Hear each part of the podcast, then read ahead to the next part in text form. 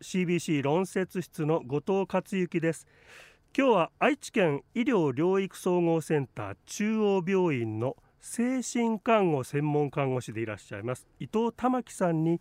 冬休みから年末年始に気をつけたい子どもの心の変化について伺います。伊藤さんはこう専門が精神看護ということなんですけれどもこの冬、えー、お子さんが心に変化が起きやすいいろいろな要因、まあ、気をつけたいポイントがあったらまずそこから教えてください。はい冬休みと言いますとまさに今日のようなクリスマスカウントダウンお正月といったイベントがあると思いますこういった時に普通のご家庭ならご家族揃ってイベントを迎えるといった形になったりあるいは年齢が上がってきますとご両親の了解のもと日中や夜に友達と一緒に過ごすとかがあると思います。ただご家庭が不安定で両親の喧嘩が絶えない状況だったりご両親からの暴力のもとで生活している子どもたちは中高生ぐらいになると夜に一人で街へ出かけていき表面的な愛を求めに行き一時的に優しい言葉をかけてくれる人を待っていたりします。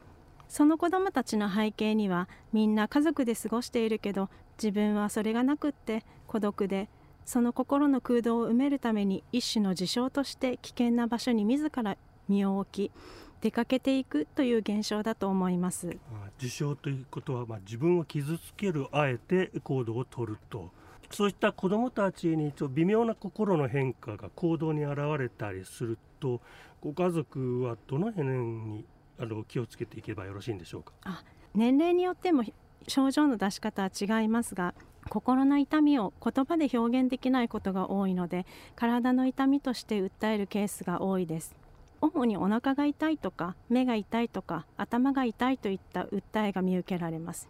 この他に学校生活場面では授業中に集中できなかったり不注意が多い生傷が多い事象としてリストカットや先ほど申し上げましたように危険な場所に自ら身を置きに行くあるいは家庭内での金銭の持ち出しであったり外では万引きやいじめをするといったような行動が見受けられます。こういった行動が見られた時には子どもの SOS なのでまずは優しくよくお腹が痛くなって辛いねとか他に何か困っていることある？と聞いたりよくお腹が痛くなるから心配してるよ？と声をかけたりします。でこんな風にして心配しているよ？という言葉がけは子どもの心に響き少し話してみようか？という言葉にしてみようか？っていう気持ちにさせます。そこから話が進展していけば聞いて必要に応じて支援の輪を広げていくということもできますし進展しない場合にはまたいつでも困ったことがあったら話してねいつでも聞くよというメッセージを送ったりします。リストカットしている場合には家庭内での人間関係が原因となっている場合が非常に多くついで学校での人間関係に悩んでいるケースが見受けられます。リストカットしている子どもを見かけた時には周囲の大人は辛いことがあったんだねと優しく声をかけてリストカットする直前に何があったの？とかどんな気持ちになってリストカットしてしまったの？と聞いて応急処置と救急科だけではなくメンタルクリニックあるいは精神科への受診を進めた方がいいと思います。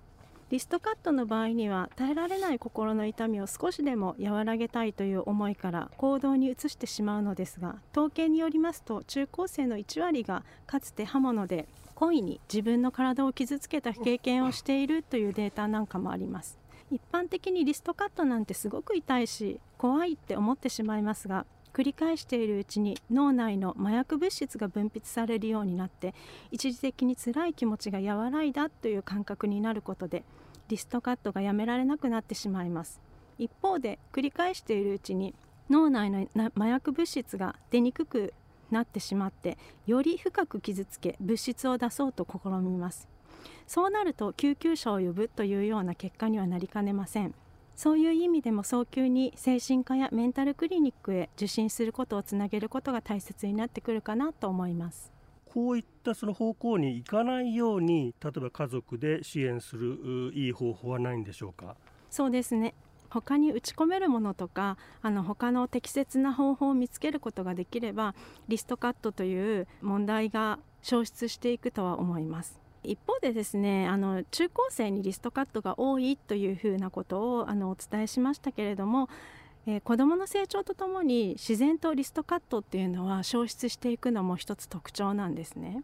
でその理由としてあの物理的に辛い家庭環境から離れることができてリストカットしなくてもよくなるっていうことがリストカットの消失につながるということが一つあります。経済的にも自由になって他の適切な方法を見つけられるようになると年齢的にもリストカットしなくてもいいっていうふうにつながってきます。ですが今実際に